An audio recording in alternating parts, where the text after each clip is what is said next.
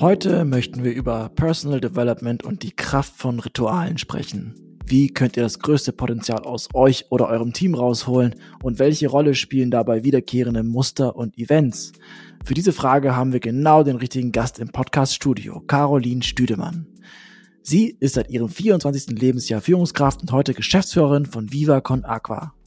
Der gemeinnützige Verein setzt sich weltweit für den Zugang von sauberem Trinkwasser und Toiletten für alle Menschen ein. Von ihr wollen wir auch erfahren, wie wichtig ein persönlicher Sinn bzw. Purpose für den eigenen persönlichen Antrieb ist.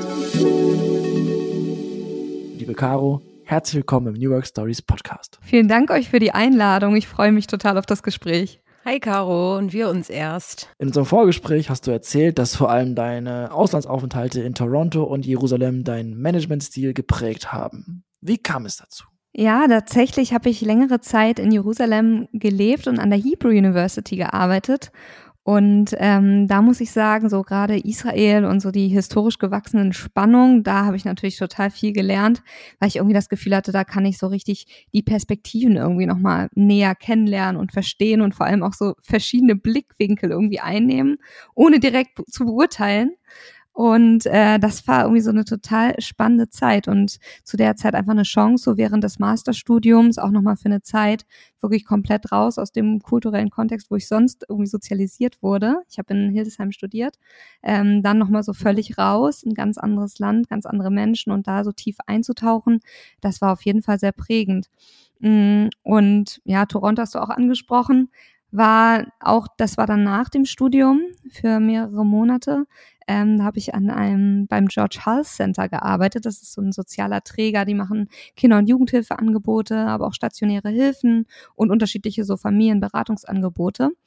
Und äh, da war ich zu der Zeit, weil ich auch schon wusste oder zu der Zeit unbedingt auch in die stationäre Jugendhilfe gehen wollte und habe da dann längere Zeit auch mit mitgewirkt in der Einrichtung und das natürlich auch irgendwie super prägend, ne? vor Ort, das so direkt mitzubekommen, ähm, diese hohe, ja, diese hohe Beziehungsorientierung vor allem. Ähm, alles, ja, spannende Momente, die definitiv so meinen Managementstil, sage ich mal, geprägt haben.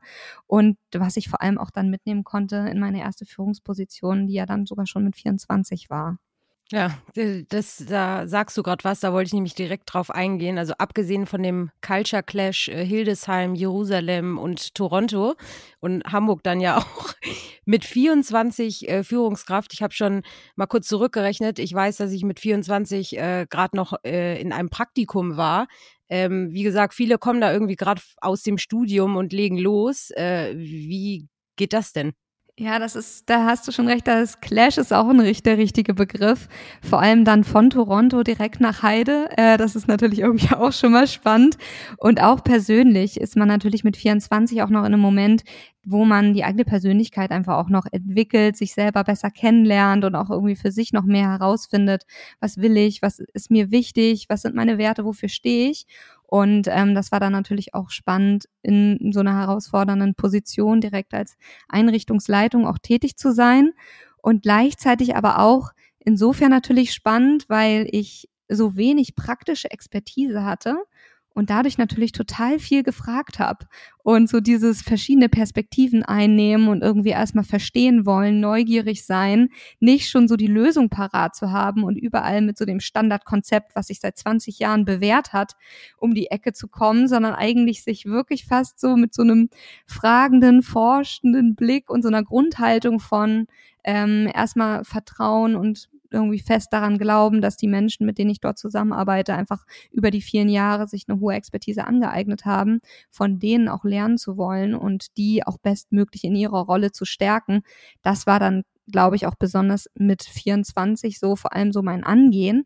Und das hat mich total geprägt und glaube ich, hat auch schon damals so ein bisschen diese Leidenschaft für das Thema New Work, was jetzt ja über die Jahre irgendwie viel moderner und bekannter geworden ist, ähm, nochmal so gedeckelt oder so verbunden, weil ich irgendwie das Gefühl hatte, so ganz intuitiv habe ich so einige Methodiken angewendet, einfach weil es sozusagen meine persönliche Rolle gar nicht was anderes zugelassen hat zu der Zeit. Über diese Methodiken würde ich gerne mehr erfahren. Was meinst du als Beispiel, was da unterbewusst angewendet wurde von dir?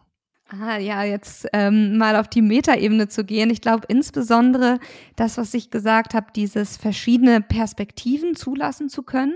Also so eine Form von erstmal zuhören und wirklich aufrichtig verstehen wollen und nicht schon ähm, konditioniert zuhören und zu direkt denken, entweder, ah, die Person möchte auf jeden Fall das und das oder auch emotional zuzuhören und direkt vielleicht einzuordnen, ähm, was etwas bedeutet, sondern wirklich einfach eher diese Offenheit zu üben, dass erstmal alles da sein darf und kann und man wahrscheinlich auch erstmal selbst einen Schritt zurücktreten muss, ohne vorschnell schon Lösungen anbieten zu können. Das vielleicht auf der einen Seite. Ähm, ja, ich weiß gar nicht, ob es eine Methodik ist. Das ist auch, ist ja fast so schon so ein Buzzword. Ambiguitätstoleranz. Das ähm, finde ich auch irgendwie so spannend. Also wirklich auch aushalten zu können, dass Perspektiven auch wirklich konträr gegenüberstehen können. Und ähm, das auch dann gar nicht so sehr unbedingt als Konflikt oder so wahrzunehmen, sondern eigentlich eher so dann auch benennen zu können. Also zu, zu der Zeit habe ich dann einfach auch immer mehr gelernt, äh, mutig dann auch einfach anzusprechen, wenn mir aufgefallen ist, dass entweder im Team oder auch natürlich gerade in den Anfangszeiten zwischen Team und mir auch einfach vielleicht unterschiedliche Wahrnehmungen oder Perspektiven waren, dass das dann nicht zu umschiffen, sondern das einfach offen anzusprechen und dann auch ein bisschen mehr das Herz auf der Zunge zu tragen und gar nicht so äh, strategisch alles im stillen Kämmerlein irgendwie für drei Monate auszuarbeiten und dann mit dem fertigen Konzept ins Team zu gehen und zu sagen, das ist jetzt unsere Roadmap für die nächsten drei Jahre, sondern das alles auch ein bisschen iterativer zu verstehen und zu sagen, kommen wir es ist ein Prozess, also wirklich dieses prozessuale Verständnis zu haben. Es ist ein Prozess und wir als Organisation entwickeln uns weiter, aber vor allem auch jedes Individuum für sich. Ja, ich finde das super, dass du das, dass du das angesprochen hast und auch so für dich selbst erlebt hast, weil es sind so Sachen, wir leben ja heute in einer Welt, ähm, wenn du dich irgendwo bewerben möchtest, dann hast du idealerweise schon acht Jahre äh, Erfahrung da, dann hast du idealerweise schon drei Jahre Erfahrung als, weiß ich nicht, äh, Führungskraft oder und dieses Thema, ähm, darüber reden wir auch sehr gerne, Quereinstieg. Ähm, ist gefühlt noch nicht so ganz präsent, ne? Und vor allem auch ähm, bei jüngeren Leuten. Also dass Unternehmen sagen, wir holen explizit mehr Juniorige rein. Nein, da wird immer direkt nach jemandem mit zehn Jahren Erfahrung gesucht, ne? Und weil wir mit dir ja äh, unbedingt heute in der Folge über äh, persönliche Entwicklung und wie man Mitarbeiter fördern kann, ähm, auch in Unternehmen, die vielleicht wie Viva Con Agua nicht diesen wahnsinnig tollen Purpose äh, haben. Dafür haben wir dich ja eingeladen. Und deswegen ähm, wird uns auch mal vor allem interessieren, was da deine Tipps sind, wie kann man seine Kollegen und Kolleginnen ja als Führungskraft so ein bisschen pushen und dafür mentalisieren, äh, die Persönlichkeit auch richtig auszuleben in ihrem Job? Eine richtig gute Frage. Ich möchte sofort darauf eingehen, aber du hast mir davor noch eine Steilvorlage geliefert, die muss ich noch kurz beantworten zum Thema Quereinstieg. Und da finde ich zum Beispiel tatsächlich total spannend das Konzept bei Viva Con Aqua, wie wir insgesamt sozusagen diese Expertise und Erfahrung auch einordnen, weil du hast jetzt gerade von diesem sehr kontinuierlichen Lebenslauf gesprochen. Ähm, und da nur, ich finde tatsächlich neben Erfahrung und Expertise sind bei uns wirklich zwei Bausteine total relevant und die kann man nicht unbedingt jetzt mit Berufserfahrung oder mit bestimmten Karriereschritten letztendlich ähm, ermöglichen. Und das ist einmal das Thema emotionale Intelligenz und genauso auch so das Thema Engagement oder intrinsische Motivation. Und das sind für mich sozusagen zwei Cluster, die mindestens genauso wichtig sind wie Erfahrung und Expertise. Und äh, das ist tatsächlich auch so diese Basis, so diese vier ähm, Bereiche sich anzuschauen, ist für mich auch so die Basis von generell auch Entwicklung, ähm, so wie ich Entwicklung auch verstehe bei uns im Kontext, Kontext von MitarbeiterInnenentwicklung ähm, und Weiterentwicklung und wie ich das auch als Führungskraft fördern kann, ähm, weil es eben genau darum geht, sozusagen nicht nur eindimensional auf konkret fachliche Weiterentwicklung oder bestimmte Methodenkompetenz zu schauen, sondern auch wirklich ganzheitlich die, die Menschen als wirklich ganzheitliche Individuen wahrzunehmen und das verbindet letztendlich einmal natürlich die rationale kognitive Ebene, wo es um diese klassischen Hard Skills natürlich geht, die fachlichen Skills, aber genauso auch irgendwie Körper, Körper und Emotionen, was in dieser Ganzheit für mich einfach auch elementar mit dazugehört. Mm, und du hattest ja nach dem konkreten Konzept gefragt. Wir arbeiten tatsächlich seit einigen Jahren auf der Basis von Spiral Dynamics Ähm, das ist ja mit Frederic Laloux total bekannt nochmal geworden, aber ursprünglich mal begründet von Don Beck und Christopher Cohen. Und dieses entwicklungspsychologische Modell, finde ich, gibt so eine ganz gute Grundorientierung, weil das irgendwie ja letztendlich Wertesystem, Weltanschauung, aber auch die psychische Entwicklung so von Menschen ähm, ganz gut kategorisiert. Es ist natürlich nur ein Modell, es ist natürlich immer ein Modell vereinfacht auch, aber das ist für uns eigentlich so eine ganz gute Grundlage gewesen, um insgesamt so menschliche Entwicklung auch verstehen zu wollen. Und wir gucken uns da bei uns in der Organisation eigentlich immer vier Bereiche an. Und zwar ist das einmal wirklich auf dieser individuellen Ebene und da gehe ich auch gleich nochmal ein bisschen gerne ein bisschen tiefer rein, aber wirklich dieses wenn wir uns so vier Cluster vorstellen, einmal dieses, was erlebe ich, also was sind meine persönlichen Gefühle, Gedanken, was ist meine Wahrnehmung, was ist meine Haltung. Und da ist es natürlich, das ist auf der sehr individuellen kleinen Ebene sozusagen gesehen. Und da gibt's unterschiedliche, natürlich Rituale, auch Module, wie man da auch näher rankommen kann und so ein Verständnis für sich kann, bekommen kann, so was erlebe ich. Das zweite wäre so die Dimension, was tue ich? Also was sind so meine Fähigkeiten, mein Wissen, aber auch mein Verhalten mit meinen Kolleginnen ähm, oder insgesamt auch Kundinnen gegenüber. Und die anderen beiden Ebenen sind eher wirklich dann auf das Kollektive gesehen. Was sind einmal bei uns im Unternehmen bestimmte Strukturen, Wertschöpfungsprozesse, also das Kollektive nach außen und aber auch, was ist unsere Kultur und was sind unsere Werte. Und in diesen vier Dimensionen bewegt sich eigentlich bei uns immer so dieses Gesamtthema Entwicklung. Ne? Und wenn wir jetzt auf diese individuelle Ebene gehen, die ihr angesprochen habt, da geht es vor allem wirklich für mich eigentlich im ersten Schritt immer darum, diese Selbstreflexionsfähigkeit auch von Individuen zu stärken, dass Menschen einfach stärker sich selber auch kennenlernen. Was ist meine biografische Prägung? Was hat mich einfach insgesamt jetzt über die Zeit einfach immer stark irgendwie beeinflusst in meinem Denken, in meinem Fühlen, ähm, einen Zugang auch zu bekommen zu den eigenen Gefühlen und zu den eigenen Bedürfnissen ähm, und zu diesem Spüren, sage ich mal, weil ich auch beobachte, dass das einfach bei vielen Menschen häufig so ein bisschen abgetrennt ist diese emotionalere Ebene, dass ähm, Menschen dann doch so ein bisschen sehr, gerade auch im beruflichen Kontext, alles auf dieser rationalen, theoretischen Ebene ist. Und ähm, für mich ist es aber schon auch diese, also es gehört für mich dazu, wirklich so eine gesamtheitliche Integration da auch zu fördern. Machst du dann diese Art von Coachings persönlich als Geschäftsführerin oder hast du da jemanden reingeholt, der oder die das entsprechend operativ noch begleitet? Weil ich habe jetzt gerade die Zahlen nicht im Kopf, wie viel bei euch arbeiten. Das muss doch ein immenser Aufwand sein. Lohnt sich das überhaupt? Mhm. Ja, und da sprichst du einen total wichtigen Punkt an. Ähm, ich finde, es ist total wichtig, dass es genau nicht durch die Geschäftsführung passiert, sondern dass es da sozusagen einen sicheren, geschützten Raum gibt, wo diese Persönlichkeitsentwicklung auch möglich ist und wo es sozusagen auch überhaupt erstmal möglich ist, sich selber besser kennenzulernen und ähm, ja, schon auch so in diesem Persönlichkeitsentwicklungsprozess sich auch sicher zu fühlen, ein Vertrauen zu haben, da in die Person, die den, den Rahmen dann auch halten. Das heißt, wir arbeiten da mit externen Coaches zusammen. Wir haben aber auch intern bei uns im Team eine Ansprechpartnerin, Partnerin, die wirklich konkret dieses Thema, also Team Vertrauensansprechperson ist. Und die etabliert zum Beispiel regelmäßig auch so, ähm, wir haben einmal, wir arbeiten auf Grundlage auch von GFK, also gewaltfreier Kommunikation. Und die bieten ja auch so verschiedene Methodiken an, ähm, wie Menschen einfach einen besseren Zugang zu sich bekommen können. Und als Beispiel da haben wir zum Beispiel immer ähm, einmal in der Woche so ein großes Teammeeting mit allen zusammen. Und das beginnt wirklich nochmal mit einem Check-in. Check-in ist ja schon ganz gut bekannt, aber bei uns ist es tatsächlich nochmal auf einer tieferen Ebene, eine Touchbase, wo es wirklich im Zweierkontext dann den Austausch gibt, persönlich, wie geht's mir gerade, was ist gerade, was ist gerade lebendig in mir oder welche Bedürfnisse sind gerade sehr aktiv. Und ähm, das machen wir entweder mit so Bedürfniskarten oder auch konkret einfach so mit mit hilfreichen, inspirierenden Fragen. Und dann geht's wirklich in diesem Zweier-Austausch sehr persönlich auch um diese Selbstwahrnehmung. Und das Wichtige daran ist, man spricht drei Minuten und hat diesen Raum auch und wird gar nicht unterbrochen vom Gegenüber. Und ähm, teilweise je nach Übung wird man, bekommt man sogar eine Spiegelung. Was hat der andere wahrgenommen jetzt beim Zuhören? Ähm, und das hilft ganz gut, um diese einmal die Selbstempathie und auch die Empathie dem Gegenüber auch einfach zu stärken und zu schulen ich möchte eine persönliche Komponente reinbringen. Äh, ich bin auch Führungskraft und hatte vor ein paar Wochen einfach einen Termin im Rahmen einer sehr persönlichen, schwierigen Zeit.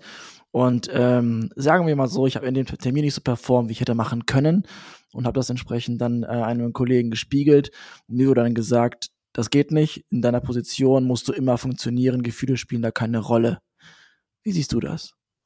Hm, ich sehe das anders, weil ich nicht glaube, dass man es wirklich abtrennen kann. Und gerade bei so großen persönlichen Herausforderungen ähm, im Hintergrund, wenn jetzt irgendwie mit der Familie es irgendwie große Schwierigkeiten gibt oder man einfach insgesamt persönlich sich nicht sicher und stabil fühlt im Innern, dann glaube ich auch nicht, dass man wirklich die, diese diese, ja, das einfach von sich abtrennen kann. Und das ist eigentlich auch nicht die Philosophie, wie ich gerne arbeiten möchte. Also ich glaube, das muss in einem Ausgleich sein und irgendwie müsste integriert sein. Und gleichzeitig muss man natürlich dann auch schon auch immer schauen, was gehört wohin. Und wenn ich zum Beispiel merke, ich bin gerade persönlich sehr stark belastet, dann ist es vielleicht auch in manchen Kontexten dann besser, entweder sich krank schreiben zu lassen oder auch Urlaub zu nehmen, um genau diesen Raum für sich zu haben, weil man feststellt, ich kann mich gerade nicht für die Organisationsziele oder für die Teamziele so richtig einbringen. Und ich glaube, dann kann man das transparent machen. Ähm, weil auf der anderen Seite ist natürlich das Team erwartet dann ja auch von jeder Rolle, die dann sozusagen aktiv sich beteiligt, gibt es ja natürlich auch dann eine gewisse Erwartung und ich glaube, damit kann man transparent umgehen und muss dann halt sozusagen so dieses Gleichgewicht finden. Ähm, Otto Schama spricht ja auch immer so ganz gerne von dieser Ego und Eco-Awareness. Und ich glaube, das ist so eine ganz spannende Balance darin. Es geht nicht darum, dass auf einmal die persönlichen Bedürfnisse immer sozusagen über alles drüber gestülpt werden, sondern ich glaube, es geht darum, eine gute Bewusstheit für sich und seine eigenen Grenzen zu haben und zu wissen, wie geht es mir, kann ich sozusagen, so wie es mir gerade geht, mich einbringen in mein Team und für, für die Organisation und unseren übergeordneten Purpose. Wenn ja, dann kann mein Team von mir erwarten, dass ich auch voll da bin. Und wenn das gerade nicht geht, dann ähm, anderweitig Selbstfürsorge zu betreiben. Ich glaube, das ist sozusagen die wichtige Balance darin. Richtig gut. Das äh, kopiere ich mir auf jeden Fall, weil ich sehe es ganz genauso. Also du hast es ja auch oft, wenn du Umfragen innerhalb äh, der, des Leadership machst oder die Mitarbeiter und Mitarbeiterinnen fragst, da ist sowas wie eine empathische und eine transparente Führungskraft so weit oben immer. Also das ist ja auch normal, dass sich ein Team das wünscht. Ne? Also wer hat schon Lust auf einen emotionslosen, kalten ähm, äh, Chef? Das sind ja die wenigsten. Aber worauf ich noch mal hinaus äh, wollte, Alex hat es ja eingangs gesagt, auch ähm, das ganze Thema ähm, persönlicher Sinn, äh, Purpose und persönliche Entwicklung, worüber wir ja jetzt schon sehr viel mit dir geredet haben. Das sind Sachen, die gefühlt vor allem in den letzten zwei Jahren noch mal richtig an Antrieb äh, aufgenommen haben. Nun seid ihr ja ein Unternehmen, äh, das einen wahnsinnig tollen Purpose hat ähm, und Ihr habt bestimmt auch Leute, die von überall herkommen und vielleicht nicht sofort in der da ich würde es nicht Branche nennen, aber in dem Bereich äh, Nachhaltigkeit oder Unterstützung von, ähm, von äh, Dritte Weltländern etc. unterwegs waren und jetzt für sich erkannt haben, hey, was mache ich eigentlich in meinem Job hier gerade? Da habe ich gar keinen Bock drauf. Ich möchte jetzt mich auch nachhaltig engagieren. Ich gehe jetzt zum Beispiel zu Viva Con Agua. Habt ihr so ein paar Quereinsteiger und würdest du sagen, ähm, das ist schwieriger, äh, da irgendwie das so aus den rauszukriegen, ähm, wo sie vorher waren und so ein bisschen mehr in die, in die persönliche Schiene zu äh, schieben. Oder schieben ist wahrscheinlich das falsche Wort, aber wie kann man solche Leute weiterentwickeln, die noch ein bisschen neu in solchen purpose-driven Unternehmen sind? Ach, ich glaube, so diese persönliche Entwicklung, da stehen natürlich alle Individuen an völlig unterschiedlichen Punkten und es geht dann einfach, glaube ich, immer darum, einfach konkret die Einzelperson zu sehen mit allen Stärken, die sie mitbringt und dann zu schauen, wie kriegt man sozusagen eigentlich, wohin möchte die Person auch selber sich entwickeln und wie bekommt man da auch ein bestmögliches kulturelles Onboarding hin und jede Person, die neu in einer Organisation oder in einem Organismus, was Viva Con Aquas ist, dauert es ja auch immer letztendlich eigentlich ein Jahr, bis man wirklich kulturell richtig tief eingestiegen ist und über die Zeit einfach ein besseres Verständnis für den tiefen Purpose auch bekommt. Und ich glaube, das Besondere natürlich bei Viva Con Aqua ist, wir hatten von Anfang an seit der Gründung einfach diesen sehr klaren Purpose mit einfach mit unserem Engagement für sauberes Trinkwasser. Und ich muss die Zahl hier einfach kurz einmal nennen. Es haben ja noch immer knapp 500 Millionen Menschen keinen gesicherten Zugang zu sauberem Trinkwasser. Und das ist natürlich ähm, so ein elementares Thema, dass Menschen, die jetzt zu uns kommen, sich auch sehr stark damit identifizieren können und eine ganz tiefe Verbundenheit auch zu unserer Vision bekommen und sich deswegen sozusagen mit dieser Gesamtvision sehr gut verbinden können und eigentlich auch das Gefühl haben, das ist eigentlich wie so ein, wie so ein, wirklich so ein Kompass oder so ein, ja, so ein Element, was immer wieder so eine Orientierung gibt ähm, und gleichzeitig, aber du hattest den Purpose angesprochen, finde ich, ähm, ist dieser Organisationspurpose eine Ebene, aber ich würde Purpose tatsächlich auch auf verschiedenen Ebenen verstehen, weil auf der einen Seite ist es der identitätsstiftende Purpose vielleicht der Gesamtorganisation, aber auch jede Person für sich hat ja auch irgendwie ihre persönliche Zusammenstellung aus Werten, Motivation und auch tief intrinsisch ihren persönlichen Purpose. Und was wir schon versuchen, ist, dass wir Menschen darin begleiten, auf der einen Seite natürlich in der Tiefe den Vivocon Aqua Purpose zu verstehen. Dann, ähm, wir haben jetzt so ein, immer jedes Jahr, einmal im Jahr machen wir so einen ausführlichen Rollenprozess. Da geht es halt wirklich darum, welche Rollen braucht eigentlich unsere Organisation, um ihren Purpose wirklich erfüllen zu können welche sozusagen Aufgaben, Verantwortungspakete und so weiter müssen eigentlich erfüllt sein und wer, wer ist sozusagen verantwortlich dann für diese Rollen, weil eine reine hierarchische Steuerung mit der Komplexität sowieso gar nicht mehr mitkommt. Das heißt, wir arbeiten sehr dezentral mit sehr flachen Hierarchien und in Rollen. Und diese Rollen, das ist natürlich in diesem Prozess auch sehr spannend zu schauen, was ist der Purpose einer Rolle? Also warum ist diese Rolle wirklich elementar für Vivocon Aqua und die Erreichung unserer großen Vision?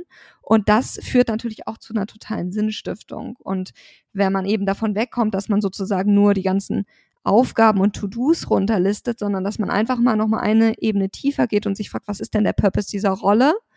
Ähm, und wenn, es, wenn wir den Purpose nicht finden, dann auch die kritische Frage zu stellen, brauchen wir diese Rolle überhaupt? Wenn sie eigentlich gar nicht einen tiefer gehenden Purpose wirklich für unsere Organisation hat.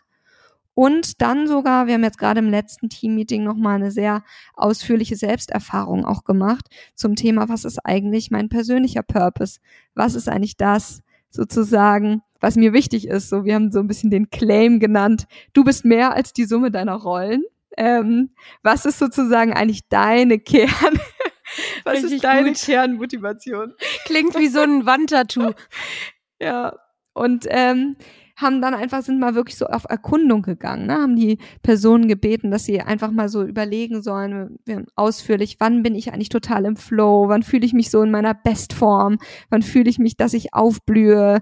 Und dann, wenn man so diese verschiedenen Situationen im Kopf hat, wo, ich meine, das kennt man ja auch, so dieses Gefühl von, ich fühle mich gerade so energetisch und ähm, könnte gefühlt diese Aufgabe die ganze Zeit machen kann ich da, wenn ich diesen Flow mich daran erinnere, kann ich da irgendwelche Muster erkennen, irgendwie so wiederkehrende Elemente? Was waren die Dinge, die mich in dieser Situation glücklich gemacht haben oder erfolgreich gemacht haben? Und das können alles auch so Ansatzpunkte sein, ähm, um den eigenen Purpose auch nochmal dem so auf den Grund zu kommen und das ähm, genauer für sich auch herauszufinden, was ist eigentlich mein persönlicher Purpose. Und in jedem oder in allem, was wir tun, steckt natürlich auch immer eigentlich eine Prise von einem selbst so mit drin. Und das ist, glaube ich, total wichtig, das dann auch so für sich zu reflektieren und zu schauen, wo kann ich denn meinen persönlichen Purpose auch besonders stark ausleben, auch in der Organisation. Wenn du das so erzählst, kann man gar nicht anders, als angesteckt zu werden und zu befragen, äh, was ist mein Purpose, wofür möchte ich arbeiten, was treibt mich an. Ich frage mich jetzt, welche Rolle Rituale dahingehend spielen? Welche, welche Formen nehmen Rituale an, um das ganze Thema Organismus zu fördern? Oh, ich glaube, Rituale sind elementar, weil gerade wenn wir sagen, eigentlich diese hierarchische Steuerung hilft eigentlich nicht weiter, gibt wenig Orientierung, ähm, dann braucht ja trotzdem irgendwie, es braucht ja orientierungsgebende Elemente für eine Organisation und auch für die Individuen, einfach auch so eine Verlässlichkeit, einen sicheren Rahmen. Und da können Rituale total hilfreich sein, um entweder Meetings, das Jahr zu strukturieren, die Woche zu strukturieren und aber auch den Individuen immer wieder so ja Ankerpunkte zu geben. Und ähm, bei uns, weiß nicht, wenn ich, ich kann ja ein paar Beispiele einfach nennen, um nochmal deutlicher zu machen, was können denn Rituale sein und mit welchem Ziel. Also ein wunderschönes Ritual, einfach auch für die Verbundenheit im Team, ist etwas, was wir immer einmal im Jahr machen und das ist die Golddusche. Und da geht's wirklich darum, einfach wirklich den Kolleginnen Briefe zu schreiben und einfach nochmal wertzuschätzen, was die Dinge sind, die man an der Zusammenarbeit besonders schätzt. Ähm, und was ich da wirklich auch immer wieder echt sehr, sehr faszinierend finde, was dadurch schon für eine Kraft entfaltet wird. Einmal natürlich, weil man wirklich sich auf dieses Potenzial und dieses positive, diese, diese positiven Aspekte konzentriert, aber auch, weil man irgendwie auch seine Kolleginnen nochmal ganz anders wahrnimmt dann auch und auch so die, die Beziehung zwischen einem selbst und der Kollegin oder dem Kollegen einfach auch dadurch nochmal, ja, irgendwie wie so eine Art Reaktivierung oder so eine engere Verbindung auch erfährt. Das ist etwas, was wir als Ritual einmal im Jahr machen, aber das, das ist sozusagen eher so ein teambildendes ähm, Element. Ähm, aber auch Rituale, um so ähm, die Woche zu strukturieren und Prioritäten richtig setzen zu können. Da sind natürlich Meetings eigentlich ganz gut, die aber dann auch nach einem bestimmten, letztendlich so nach einer bestimmten äh, wie nennt sich das denn, nach einer Dramaturgie kann man eigentlich sagen, nach einer Dramaturgie ablaufen, dass man auch genau weiß, wenn ich, wenn ich ankomme im Meeting, gibt's schon einen kurzen Moment, dass ich wirklich auch ganz ankommen kann, dass ich präsent werden kann, dass ich wirklich zuhören kann weil ähm, manchmal sind, macht man irgendwie, beruft man ein Meeting ein und die Leute sind dann irgendwie noch halb, schreiben noch eine E-Mail, sind noch im vorherigen Call, dann wird noch das Protokoll von dem äh, nächsten Meeting vielleicht noch schnell was irgendwie eingetippt in die Agenda und die Leute sind gar nicht präsent und da. Und dann ist ein Meeting häufig auch einfach nicht äh, nicht effizient, nicht effektiv und auch nicht befriedigend für alle, die daran teilnehmen. Das heißt, auch über die Art, wie man Meetings gestaltet, kann man insgesamt dazu beitragen, dass einmal die Ergebnisse des Meetings wirklich ja, zielführend sind und dass aber auch alle Personen ähm, sich beteiligen und auch jeder für sich reflektiert, braucht es mich in diesem Meeting? ähm, weil ansonsten wird es auch manchmal zu so einem Automatismus. Ich wurde da jetzt eingeladen für das Meeting. Ich weiß irgendwie gar nicht, worüber wir genau sprechen, ähm, aber ich bin einfach mal da. Ähm, und ich glaube, dass diese Präsenz und Achtsamkeit insgesamt auch die gesamte Organisation natürlich total voranbringen kann und ähm, so eine Orientierung bieten kann. Das sind auf jeden Fall super Beispiele jetzt schon mal. Hast du noch eins? Ich habe noch einige, aber. Du kannst dir so viele runterrattern, wie du willst. Also bei Golddusche hattest du mich schon, obwohl ich, bevor du es erklärt hast, kurz was anderes im Kopf hatte. aber das klingt richtig, richtig gut. Aber wenn du noch eins hast, also je mehr, desto besser. Die schreiben wir hier alle ja. fleißig mit. Ah, ich finde ein Ritual total wichtig und da geht's um Konflikte. Ähm, und ich finde, Konflikte werden so, werden irgendwie dann doch gerne auch mal so ein bisschen umschifft, weil es irgendwie unangenehm ist. Und ich finde gerade jetzt natürlich auch in Zeiten von Corona, wo man sich sehr viel auch nur digital sieht, dass dann das Gefühl ist, oh, muss ich jetzt den Konflikt noch ansprechen? Das nervt mich zwar schon immer, aber so ist die andere Person halt oder so ist das halt hier bei uns in der Firma. Deswegen, das wird sich eh nicht ändern. Und das finde ich, wenn man diese Konflikte, wenn die einfach unterschwellig die ganze Zeit schwelen, dann führt das eigentlich zu einer ganz massiven Passivität. Weil auf einmal alle sich so ein bisschen, entweder vielleicht sogar, wenn es ganz blöd läuft, hinter dem Rücken oder zumindest für sich alleine irgendwie beschweren, aber in so einer Passivität ja auch verharren weil dann einfach nur das Negative gesehen wird, aber nicht konkret abgeleitet wird, was kann ich als Person aktiv auch beitragen, diese Situation zu verändern? Muss ich etwas ansprechen? Muss ich etwas verändern? Muss ich einen neuen Vorschlag machen? Das ist ja alles eine Form von Aktivität und auch in Eigenverantwortung zu gehen. Und das Thema Eigenverantwortung ist für mich wirklich auch so eins, eigentlich der Hauptfokuspunkte für mich, auch als, als Viva Con Aqua Führungskraft, im Gesamtblick zu halten, können alle bestmöglich in diese Eigenverantwortung kommen. Und für mich ist da ein elementarer Bestandteil, wirklich auch Konflikte proaktiv zu bearbeiten und nicht nur an den Rand zu schieben.